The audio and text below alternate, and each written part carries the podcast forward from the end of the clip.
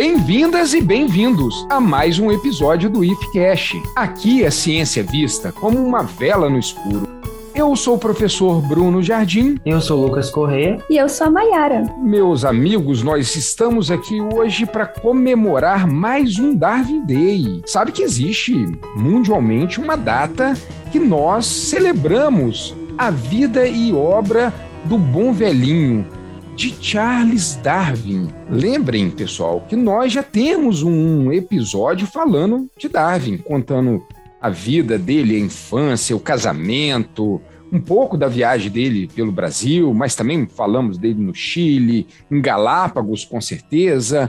Falamos sobre os transtornos emocionais que ele teve para chegar à origem das espécies, o livro clássico dele, Lembrando que ele tem outros livros bons também, mas esse é o seminal. Mas hoje aqui o papo é um pouquinho mais específico. Para comemorar essa data, nós escolhemos esse tema, que é o que o Darwin veio fazendo no Brasil, o que, que ele aprendeu no Brasil, por onde ele andou, pessoal. Só que para isso, importante vocês escutarem o episódio 48, que estará na descrição desse episódio.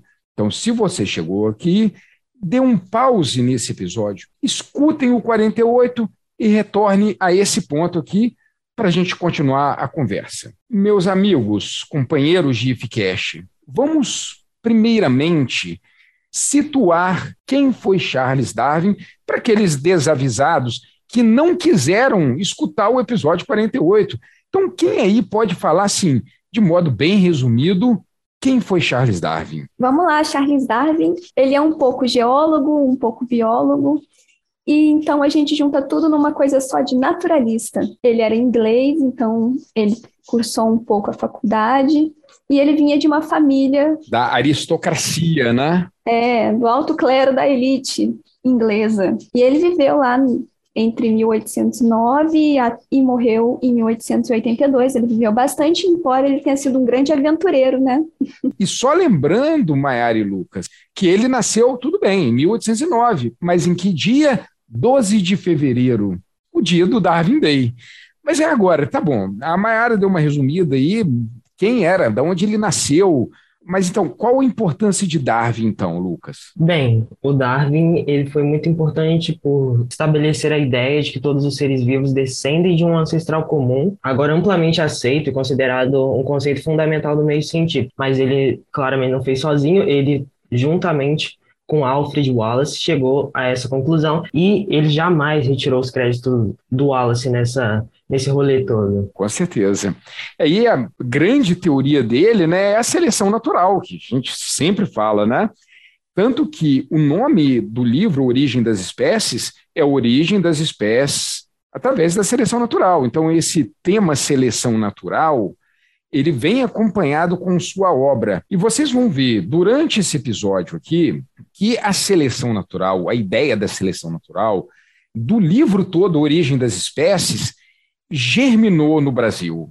Essa que é a nossa questão aqui, a grande importância do Darwin. Assim, é claro que ele também já tinha um, um background, né? Ele estudava insetos na Inglaterra. Ah, é. Ele tinha os seus mentores dele, né? Tinha lá o conhecimento dele de, de rocha. Exatamente. Né? Isso. Então, ele tinha dois ídolos, vamos dizer assim, que ele estudava muito, que era que ele lia bastante coisas dessas pessoas, que era Alexandre von Humboldt, que era um naturalista brilhante, foi antes de Darwin um pouco, mas deixou muita coisa escrita. Humboldt passou pelo Brasil e na América do Sul, e outro também que era contemporâneo de Darwin, esse aí era parceiro ali, que era Charles Lyell, um grande geólogo da época, que tem um livro muito famoso, famoso até hoje pelos geólogos, chamados Fundamentos da Geologia. Outro também, eu falei só dois, mas vou botar mais um aqui, o Heslow, que foi o mentor dele, e até o Heslow mesmo que botou ele na grande experiência da vida dele, né, que foi essa viagem ao redor do mundo pelo Beagle. O Heslow foi a ponte intermediária entre o, o Darwin e o capitão, né? E o capitão lá do navio. Então, como a gente falou no episódio 48, no ano de 1831, Darwin, então, embarca, mais naquela época, mais como um companheiro do Fritz Roy, esse capitão do navio, que também era da aristocracia inglesa, foi como acompanhante. Fritz Roy não queria conversar com os marinheiros, queria uma pessoa também da alta classe britânica, né? Então, a viagem do Beagle, pelo próprio Darwin, foi de longe o acontecimento mais importante da carreira dele, da vida dele. Muitas coisas que nós vamos comentar aqui hoje, pessoal, se originou nessa viagem no Beagle. Inclusive, é importante ressaltar aqui que Darwin, ele foi um bom escritor. Por onde ele passava, todos os acontecimentos da vida dele, até uma unha encravada ele escrevia. Então, ele escrevia demais, mandava carta para os amigos dele enquanto ele estava no Brasil, tanto que, tanto que, pessoal, Darwin saiu da Inglaterra com 22 anos, 22 aninhos, sem ninguém conhecer Darwin. Só que quando ele voltou cinco anos depois, depois da viagem do Beagle, as pessoas iriam esperar ele no porto, porque ele já era um naturalista famoso. Essa viagem no Beagle, ao longo das suas 43 paradas, ele foi coletando as várias espécimes e enviando para a Inglaterra. No panorama geral, pessoal, a gente podia falar um pouquinho como foi essa rota do Beagle. Eu lembro do episódio 48 que eh, essa viagem iria durar dois anos, no final foram cinco anos de viagem, não foi? Deu um atrasozinho de leve. Isso aí, mais que o dobro. Isso, uma atrasadinha, isso aí. Vamos lá, a rota do Beagle, Bruno, começou sai da Inglaterra e aí vai descendo, passa pelas Ilhas Canárias, chega ao Cabo Verde, aí já próximo ao Brasil tem as ilhas de São Pedro e São Paulo, ele chega em Fernando de Noronha, onde ele comemora o aniversário dele. Ah. Aí ele passa pelo, por outras cidades do Brasil, desce ao Uruguai, depois a Argentina e segue o caminho pelo Chile. Ele ainda passa por alguns países da costa do Oceano Pacífico e aí ele chega então nas Ilhas de Galápagos, onde é um marco assim, onde ele começa definitivamente a catalogar a diversidade das espécies que são um marco do livro dele, O Origem das Espécies. Bom, mas aí depois ele vai, ele segue a viagem, né? O Beagle não para por ali. Ali é um marco importante. Mas ele vai para o Tahiti e aí ele chega na Nova Zelândia, na Austrália, depois ele volta, ele passa pelas Ilhas de Maurício, aí ele chega na África do Sul. E aí dali ele iria direto de volta para a Inglaterra, mas aconteceu um problema, um problema no meio do caminho então ele volta, faz um pit stop no Brasil, para só então depois voltar para Inglaterra. É isso mesmo. Nossa, ele saiu em 1831, só chegou para comer a comida da mãe dele lá em 1836. Ele ficou um bom tempo no mar mesmo. Isso aí, cinco anos se bem que a família dele é de burguês, né? Eu acho que não é a mãe que faz a comida, não. Ah, não, com certeza. Ele devia ter muito. Ele só tomou o chazinho com leite é. depois de cinco anos. Vocês sabem que a casa onde ele morou, na vida adulta, casado já, hoje é um museu. É, eu vou até deixar aqui na descrição o link para esse museu, porque tem uma visita virtual muito interessante, que é nas proximidades de Londres, chama Down House o nome lá da mansão, uma chácara, né? Como se fosse um sítio. Só que, pessoal, tudo bem, vocês sintetizaram aí essa viagem dele pelo mundo, que também está bem descrito no episódio 48. E aí, falar nisso, pessoal, o episódio 48 teve a participação do Pedro Parque e do Nicolas Agulha, do Neto de Darwin. Eu tive que convidar eles para aquele episódio, porque como a gente ia falar de Darwin sem os netos dele participarem, né? Então, tinha que falar, né? Mas então, vamos ao ponto aqui. Vamos diminuir o nosso grão. Começamos a falar do mundo todo. É, só foi citada a rota do Beagle, agora vamos falar da viagem.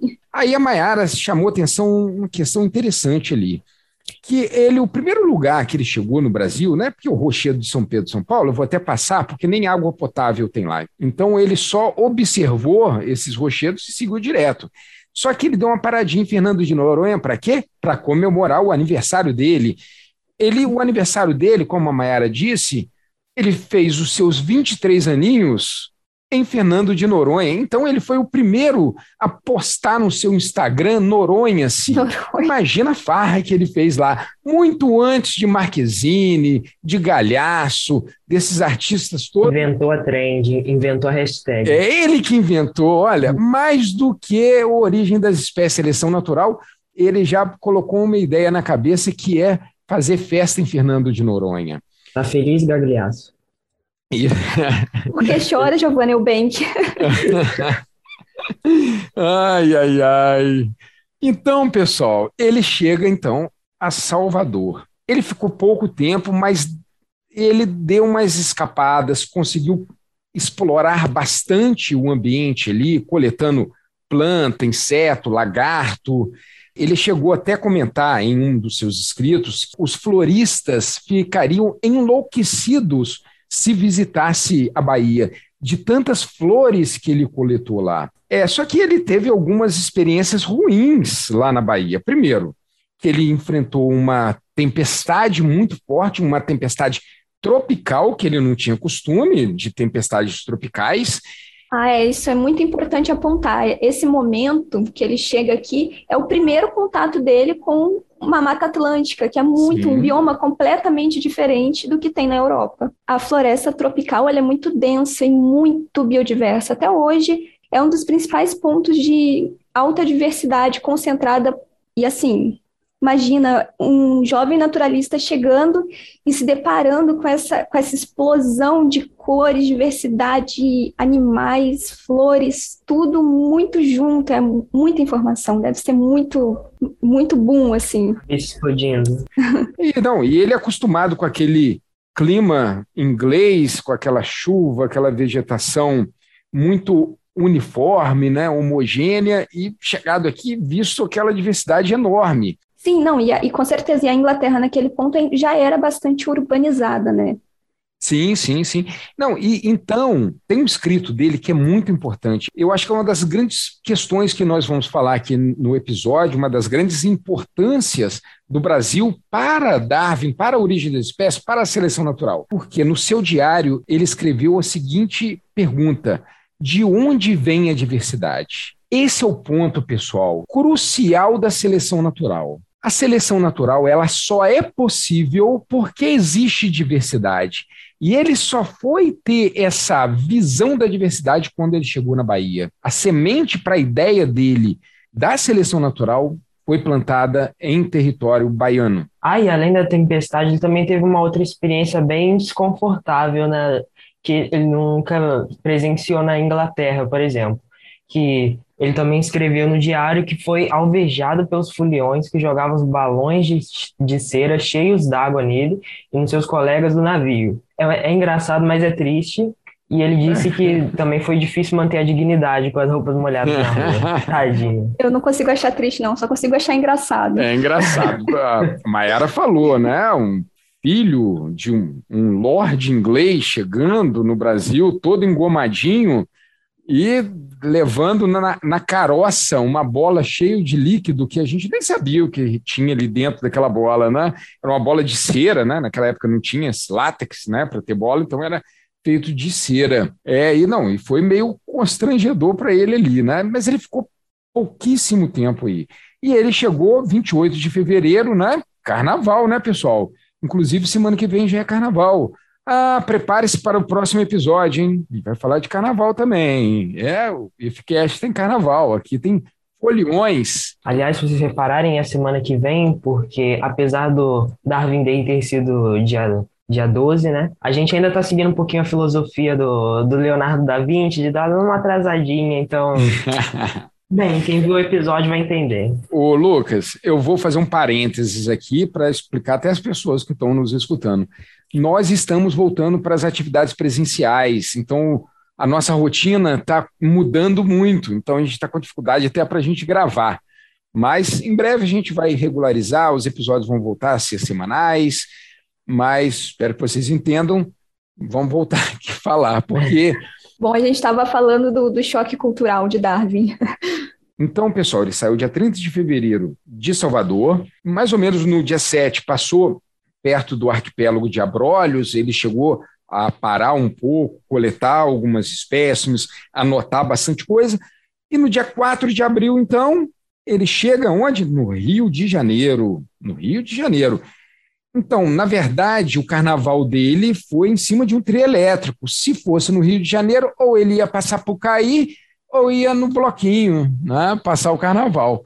Mas ele chegou, o carnaval já tinha passado, infelizmente. Só que no Rio de Janeiro ele ficou um bom tempo. Ele ficou 93 dias no Rio de Janeiro. É nesse momento, Bruno, que ele chega ao Rio de Janeiro, ele chega no, num momento de muita efervescência cultural. Tinha família real portuguesa na cidade, uma grande imigração de franceses, havia diversas etnias indígenas aos arredores, então a diversidade cultural da cidade, usando as palavras da biologia, estavam bem variadas, né? Ele, ele, haviam também outros ingleses, então eventualmente ele conseguia identificar um sotaque da, de casa. É isso, Mas ele isso, chegou nesse momento assim, então tinha gente de todo canto do mundo na cidade. Inclusive, esse contato que ele teve com seus conterrâneos ingleses foi importante para o caminho que ele fez no estado do Rio de Janeiro. Porque, na verdade, ele chegou no Rio e foi morar em Botafogo. Quem conhece o bairro de Botafogo é na rua São Clemente, já no final da rua São Clemente. A gente não sabe muito bem a, o número, né, a casa onde ele ficou. Só sabe disso porque, como ele escrevia muito, nos seus escritos ele contava qual que era a visão que ele tinha do Corcovado. Então as pessoas imaginam mais ou menos onde que é pela visão que ele tinha. Ah, ele também relata do, do som da chuva escorrendo pela, por uma rocha. Isso, isso. Que tinha aí. atrás do quarto dele. Então é um conjunto e aí a gente fica ali especulando onde é que sim, era sim, esse quarto sim. dele. É, inclusive, pessoal, nós temos dois pesquisadores muito importantes no Brasil que se debruçam nesse caminho que Darwin fez no estado do Rio, que é o professor Ildeu, físico, tá? ele já foi presidente da Sociedade Brasileira para o Progresso da Ciência, e a professora Kátia Mansur, que ela é geóloga, também da Universidade Federal do Rio de Janeiro. E vocês sabem, pessoal, que eu já tive uma oportunidade de mediar uma palestra do professor Ildeu. Para mim foi uma grande honra, porque quando a gente trabalha com divulgação científica, os divulgadores científicos que estão nos escutando aqui sabem disso, que uma das principais literaturas sobre divulgação científica brasileira é do professor Ildeu e da sua equipe. Ele formou muitos divulgadores científicos. Ah, mas deixa eu falar um negócio importante para vocês aqui. Quando Darwin chegou em Botafogo, ele ficou sozinho, porque o Beagle voltou para a Bahia, tá? Ele foi resolver algumas questões cartográficas lá. E Darwin aproveitou o tempo que ele estava aqui para fazer algumas expedições pelo Rio de Janeiro mesmo. A Floresta da Tijuca, Jardim Botânico, não era igual o que é hoje, tá, pessoal? Lembrando que o Jardim Botânico é de 1808 e aqui a gente está em 1832. Então ele estava em formação ainda, mas ele foi na Gávea, Penha, subiu o Corcovado, foi caçar, né, coletar suas espécimes na Fazenda dos Macacos, que hoje a gente conhece como Vila Isabel, e visitou também o Museu Imperial.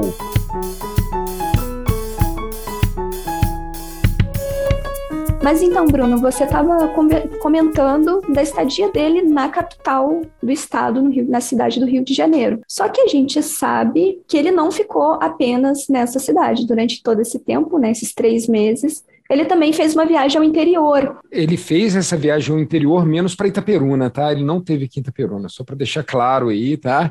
Ele só foi para a região dos lagos, só queria saber de Cabo Frio, de Arraio do Cabo, só para curtir Pra roça ele não quis vir, né? Para roça não, ele só quis saber da Saquarema, Cabo Frio. Ai, gente, naquela época lá tudo era roça.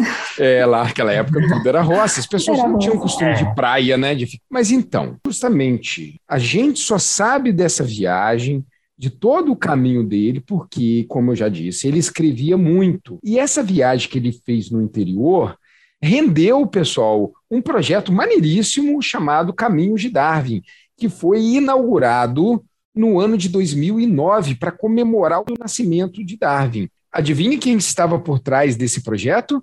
Professor Yudeu e professora Kátia. Olha só que maneiro. Quando foram inaugurar esse projeto, eles convidaram tataraneto de Darwin. Veio para o Brasil para a inauguração lá do projeto, mas muito bacana. Então, muito que a gente sabe hoje do caminho de Darwin é através desse projeto. Então, Darwin saiu do Rio, foi para Niterói, então depois ele foi para Maricá, né? visitou a lagoa de Maricá, uma fazenda chamada Itaocaia. Isso foi 18 de abril, dia que ele chegou lá na fazenda. Eu queria falar um pouquinho dessa fazenda, porque aqui a gente vai puxar uma das grandes considerações que Darwin teve do Brasil, juntamente com a frase da onde vem a diversidade é a questão social de Darwin. Darwin, ele, apesar de ser da aristocracia inglesa, ele vivia em uma família liberal, liberal dos costumes. A Mayara, a gente estava batendo a pauta aqui, lembrou de uma frase. Como que é a frase mesmo? A frase icônica do brasileiro, né? É conservador nos costumes e liberal na economia. Ah, é. é aí, então. E, mas Darwin não. Darwin, ele era uma, de uma família de progressistas e adivinha o que era para ele uma coisa inaceitável e o Brasil tinha muito? Escravidão. Quando ele chegou nessa fazenda Itaucaia, em Maricá, que não foi o seu primeiro contato com a escravidão no Brasil, tá? Ele já tinha, desde Salvador, tinha contato com pessoas escravizadas. Mas aqui tem uma história que ele escutou que chamou muita atenção dele e ele reproduziu em uma de suas cartas. A história é o seguinte, que um grupo de capatazes foi procurar, foi buscar uma escrava que havia fugido. E essa escrava, quando encontrada, ela não se rendeu. Ela subiu em uma pedra, tá? uma pedra que as pessoas conhecem até hoje, e se jogou dessa pedra. Ela preferiu a morte do que a escravidão. E os fazendeiros, os capatazes, acharam essa atitude ridícula, riam dela, debochavam disso que ela fez, de entregar sua vida para não ser mais escrava. E Darwin escreveu o seguinte: se essa atitude que a escrava teve fosse de uma matrona romana, esse ato seria interpretado e difundido como amor à liberdade. Mas, como foi de uma pobre negra, se limitaram a dizer que não passou de um gesto bruto. Então, aí é importante, pessoal, a gente destacar a visão de Darwin da escravidão. Tem um livro que se chama Darwin por Darwin, que é uma compilação de cartas de Darwin. E esse livro ele é dividido por temas. Um dos temas é escravidão. Tá? Então eu vou deixar aqui na descrição para vocês conhecerem mais o livro, que também foi citado no episódio 48 e que é muito interessante a descrição que ele faz. Ele termina essa carta falando que ele jamais voltaria ao Brasil. É, alguns dias antes desse, dele ouvir esse relato, é, é, muito interessante ter essas datas, porque exatamente quatro dias antes dele ouvir esse relato brutal, ele tinha ele mesmo vivido uma situação muito embaraçadora. Ele estava num passeio de, de balsa porque ali aquela região é uma região onde tem muitos é, lagos, lagunas, enfim. Então ele estava num, num, passeio de, dentro de uma balsa com um, um, homem negro escravizado. Como eles não falavam o mesmo idioma e ele precisava se comunicar, ele estava tentando falar mais alto, gesticular, estava se esforçando para se fazer entender com esse, esse, esse moço. E nesse momento de calor, de gesticular, ele passou a mão próxima ao rosto, ao rosto desse homem. E ele pensou que fosse ser um ato violento, assim, ele pensou, ele pensa que o rapaz achou que ele fosse bater nele. E nisso, esse homem negro, escravizado, ficou acuado e imóvel e, e muito amedrontado com a situação. E aí o, o, o Charles Darwin conta que ele se sentiu muito envergonhado, muito triste por ter passado por esse constrangimento entre os dois, sabe? Sim, então a, a, gente já nota os princípios anti-escravagistas do, do Darwin nesse momento. Aí imagino que depois ele passar ainda ouvindo essa história que faz uma chacota com essa mulher que cometeu suicídio, para ele deve ter sido brutal, né? Tem outras descrições, tem uma que é interessante, que ele está numa fazenda ali naquela região, perto de Maricá, Saquarema, e que ele ficou chocado de ver um capataz ameaçando separar uma família como punição. O capataz falou: se vocês não trabalhar do jeito que a gente quer, a família seria vendida separadamente, um para cada lado. Então, os relatos de uso de força, de castigo, de crueldade, é bem intensa em suas cartas. Quando vocês forem ler o livro, espero que vocês que estão escutando leiam o livro, vocês vão entender mais a visão dele da escravidão. Aí, pessoal, depois de Maricá, ele foi para Saquarema, depois para Araruama. Lá em Araruama foi interessante porque ele teve contato com um tipo de vegetação que ele não teria na Inglaterra e talvez não teriam nas, nas florestas de Mata Atlântica, que é o bioma de Restinga. É? Então, ele tem uma descrição muito grande e manda exemplares, manda espécimes lá para a Inglaterra da Restinga brasileira, de Araruama propriamente dito. Mas o, o, bioma de Restinga ele é muito rico até para gente que, que mora perto e já sim, passou. Sim, sim. Se a gente vai como para estudar mesmo uma restinga, a gente fica encantado. É, tem, são coisas muito diferentes, os crustáceos, a vegetação, é tudo muito diferente. Em falar nisso, Mayara, tem um episódio que eu também vou deixar na descrição, já que a gente está falando de Restinga, que foi um episódio sobre biorremediação, que eu gravei com o professor Vitor Saraiva, que é diretor do campus Cabo Frio, e ele tem um trabalho intenso, vigoroso e muito produtivo com a Restinga dessa região que Darwin conheceu. Então, também não deixem de escutar que nesse episódio o professor Vitor ele fala muito sobre a Restinga. Tá tudo interligado, estão vendo? É, viu? Os episódios aqui é uma malha, não é, não é um episódio solto, não é? Aí, pessoal, ele vai para São Pedro da Aldeia. Lá em São Pedro da Aldeia também ele tem um probleminha com ele ali, porque ele chega na hora do café da manhã e acostumado com os horários ingleses e ele está esperando o café da manhã ali e nada que chega. Então ele fica irritado com a demora do café da manhã, né? E com fome, com né? Com fome quem não fica. Não, mas é aquele negócio, né? Falou assim, ó, o café da manhã vai sair às oito e meia. Quando deu 8h35, ele falou, mas cadê meu café da manhã? Você falou que era 8h30, você não falou que é 8h35. O horário, a pontualidade britânica, já naquela época do século XIX. Mas não tem problema não, porque dali de São Pedro da Aldeia, ele saiu, foi para Cabo Frio. Lá em Cabo Frio, ele foi recebido em uma fazenda, inclusive, pessoal, essa fazenda, ela está de pé até hoje, ela é tombada pelo Patrimônio Histórico Nacional, ela está aberta para visitação e será que essa fazenda, ela, o dono dela é da família Antunes? Porque nós temos um integrante do IFCast, que é de Cabo Frio, que o Alfredo é, Alfredo Antunes. Será que o Alfredo tem alguma coisa a ver com essa fazenda aí? A gente nunca sabe. Eu vou, Bruno, eu vou te, te, te rebater aqui. Na verdade, eu nasci em Cabo Frio. O Alfredo, ele tá lá de intruso. Ele é de São Paulo, não é? Ah, verdade. Eita. Então é mais fácil a Maiara aí ter uns parentes aí dessa fazenda, hein? Que recebeu Darwin, tá? Que interessante, Maiara. Aí Darwin saiu, almoçou bastante, ele descreve tudo isso que a gente está falando, pessoal. São descrições de carta, do diário dele também. Então, é, é tudo o, o Darwin tinha um Twitter lá onde ele tinha, dava o passo a passo do dia era, dele. Uhum. É certinho, Twitter mesmo, é que as pessoas no Twitter que quer contar tudo da vida dele, né?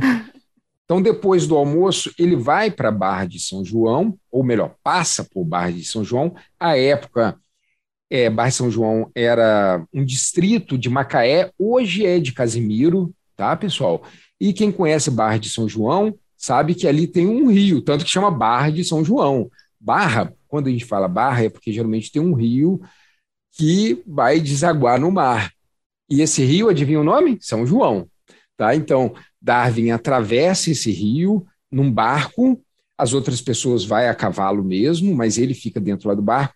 Tanto que, na comemoração dos, do centenário do Darwin no Brasil, eles refizeram esse trajeto dele, né? essa travessia de Darwin no Rio São João. Depois de Barra São João, ele vai para Macaé. Macaé também ele dorme na beira do rio, pessoal, na beira do rio mesmo.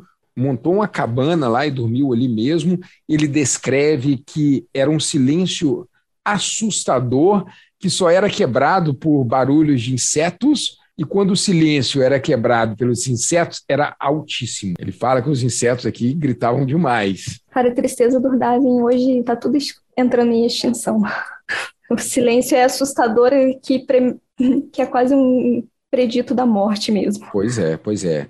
E essa noite que ele passa em Macaé, ele fica ali às margens do rio Macaé, que corre Macaé até hoje, né? um rio muito importante para aquela região. E tem o seu destino final em Conceição de Macabu, na fazenda Sossego. Ele saiu, pessoal, do Rio para ir para essa fazenda Sossego, porque na verdade ele foi convidado por um inglês para ficar lá. O nome desse inglês era Lowry, que era casado com uma brasileira e o sogro dele tinha uma fazenda, que essa fazenda, se eu não me engano, existe até hoje também, a fazenda Sossego, e ele se hospeda lá. E lá, pessoal, ele tem uns dias ruins porque ele passou muito mal. Ele escreveu assim: Senti-me indisposto a noite toda. Não foi preciso muita imaginação para figurar os horrores de adoecer num país estrangeiro, incapaz de pronunciar uma só palavra e de obter uma ajuda médica. Só que de manhã ele acordou bem, né? E na manhã seguinte ele já estava curado, porque ele, o sogro do senhor Lowry, que é o senhor Figueiredo, deu para ele canela um vinho do Porto. Então, pelo que Darwin fala, o que melhorou esse mal-estar dele foi misturar canela em pó com o vinho do Porto. Quem somos nós para dizer que não? é, será que vale tentar? Vamos ver. Aí, pessoal, ele fica uns dias lá na Fazenda Sossego. Na volta, ele não pega via Lagos mais, ele não vai pela região dos lagos ele já fala: não, eu quero cortar caminho, eu vou pegar a BR-101. Que aí ele pegou Rio Bonito. Quem conhece a região sabe. Ô, pessoal, quem não conhece a região, por favor, pessoal, abra um Google Maps aí e acompanhe o episódio vendo a cidade para um vai, para onde vai depois, tá? É bastante simples de ver. Então, ele sai de Cachoeira de Macacu e vai para a BR-101, chegando em Rio Bonito, que na época também não tinha esse nome, tá? Era uma grande fazenda, uma vila, na verdade, é uma vila, para Itaboraí e chega em Niterói. Mas ele precisa chegar no Rio, né? Que é a, cidade onde ele estava hospedado, né? Em Botafogo, né? Ele vai de barco, atravessa a Baía de Guanabara de barco. Ali acontece um probleminha com ele também. Darwin, ele tem muitos infortúnios, né? É, o barco dele afunda. E e eu vou falar uma coisa aqui que ele relatou, que enquanto o barco estava afundando, ele só pensou no que ele havia coletado durante sua viagem. Né? O cara gosta mesmo do que faz, nem, ele nem estava preocupado com a vida dele, não, ele queria saber das espécimes. Naquela época, a Baía de Guanabara dava de, de, de andar perto. Ah. Hoje, se chegar perto da Baía de Guanabara, você sai com três tipos de fungo no pé e doença respiratória. Ali, a Baía de Guanabara é quase sólida hoje em dia, né, pessoal? Nossa. Dá de imobiliar uma casa de tanto sofá que tem dentro daquela baía.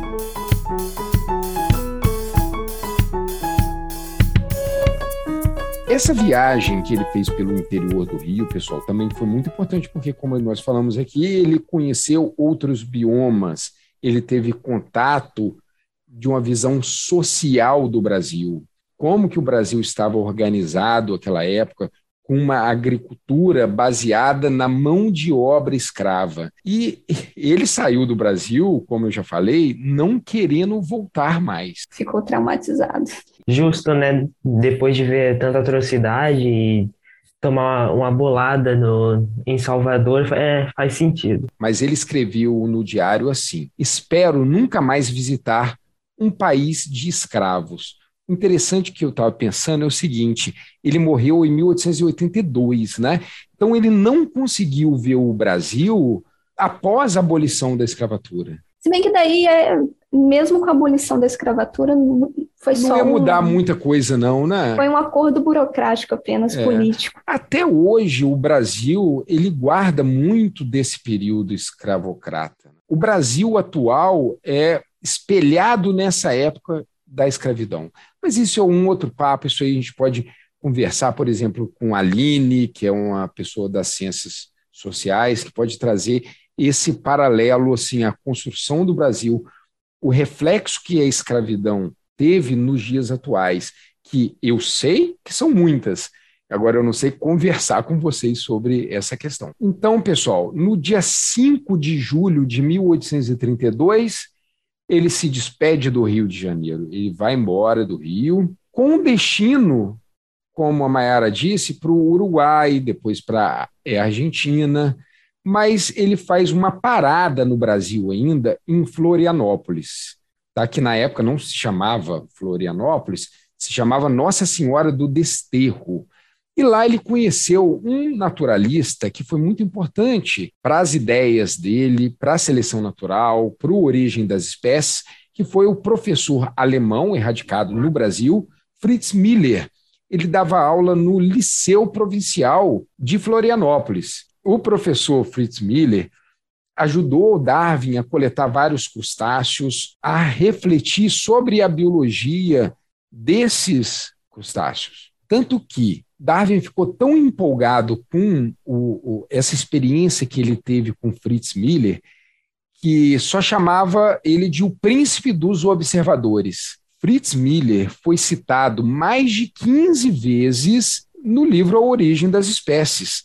Uma das espécimes que Darwin coletou em Florianópolis e mandou para a Inglaterra para ser catalogada, é o que a gente conhece hoje como sino amarelo. Não sei se vocês conhecem, é tipo um, um arbusto meio trepadeira que dá a flor dela parece um sininho. É também chamado de luminária chinesa. Não? O nome dessa espécie é Abutilon darwini, em homenagem a Darwin. Então, é, o Darwin ele conversa muito com o seu amigo, o príncipe dos observadores, e depois disso, ele, dentro da embarcação Beagle, segue viagem, e aí ele vai para Galápagos, onde tem toda a incrível história maravilhosa contada no, no livro, e enfim, acho que todo mundo estudou um pouquinho disso em biologia na escola. Aí ele dá a volta no mundo e chega na África do Sul, onde ele pensa: bom, agora a gente vai para a Inglaterra, vou voltar para casa. Mas, bem, lembrem-se que ele tinha dito que jamais voltaria ao Brasil. Ele ficou traumatizado. Só que não é bem assim que as coisas acontecem. É, depois, da, depois dele ter passado por, pela África do Sul, o Beagle acaba voltando à costa brasileira. E, e aí ele fica mais uns dias no Brasil, e depois, somente depois, ele volta para a Inglaterra. Então. Perdido no personagem, hein? É, se perdeu no personagem, prometeu que não voltaria e voltou. Se eu não me engano, Mayara, nessa segunda parada em Salvador, ele nem desce do navio. Ele se recusa a descer. Só espera mesmo o navio abastecer, arrumar os problemas que ele tem lá para voltar para a Inglaterra. Aí ele chega na Inglaterra e é saudado pelos seus conterrâneos como o grande naturalista que nós conhecemos hoje. Mas isso é papo para outro episódio. Ele sai da Inglaterra com 22 anos, não, não tão conhecido, e volta como um célebre pesquisador. E o interessante também, Mayara, é que ele, a gente começa o episódio falando daquele jovem garoto de 22 anos, todo arrumadinho, todo terninho abotoado, camisa fechadinha. E ele escreve para o irmão dele, já quase na, no final da estada dele no Brasil, a seguinte carta: Nossas barbas estão todas brotando. Meu rosto agora parece mais ou menos do mesmo matiz de um limpador de chaminé mal lavado. Com minhas pistolas no cinto e um martelo geológico na mão, não vou parecer um grande bárbaro? Então aqui ele já se entrega a ser um explorador, um naturalista. Depois que você passa pelo Rio de Janeiro, já era. Verdade, Lucas. É, o Rio de Janeiro mudou a cabeça dele, né? Só, só um comentário à parte é que o Brasil influenciou muito a carreira do Darwin como naturalista, mas o Darwin também influenciou muito o Brasil nas questões sociais. Existe o livro, Bruno, que você indicou para que eu lesse, e eu comecei a lê-lo, A Recepção do Darwinismo no Brasil, e nesse livro conta como As ideias de Darwin foram atribuídas no Brasil num sentido social.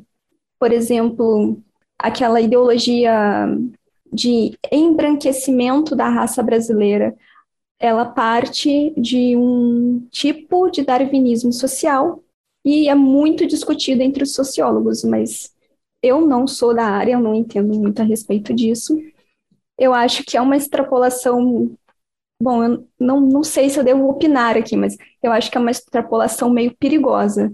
Não, rebentaram, não. Isso aí acabaram com Darwin fazendo isso, sabe? Eles a, ah, extrapolaram uma coisa que não tinha nada a ver, inventaram uhum. a questão do darwinismo social, que, Mayara, você falando aí, dá uma pauta para a gente aqui, não é? Darwinismo social. A gente pode falar um pouco de darwinismo social no IFCast.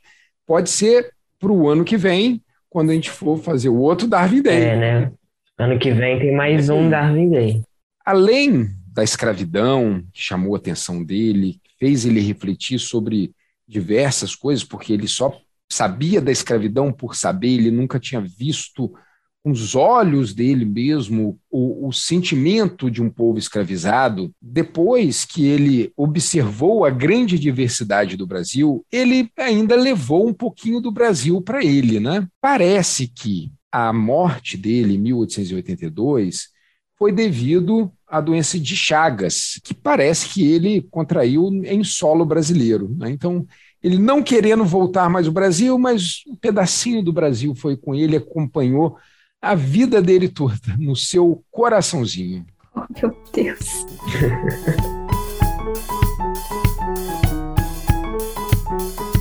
Bem, pessoal, estamos chegando ao final de mais um episódio do IFCast. Se você gostou do episódio, compartilhe com seus colegas, nos envie suas críticas, os seus comentários para o e-mail ifcast42@gmail.com. Nos acompanhe também nas nossas redes sociais, no Instagram, que é if.cast, e no Twitter, onde a gente também posta as atualizações dos nossos episódios novos. O Twitter é ifcast. Perfeito, isso aí. Isso aí. A Mayara, é bom que ela tá com as redes sociais na ponta da língua. Deixa o like, se inscreve e tamo junto. Um abraço, Lucas. Um abraço, Mayara. Até breve, Bruno. Até breve, ouvintes. Fui. Fui.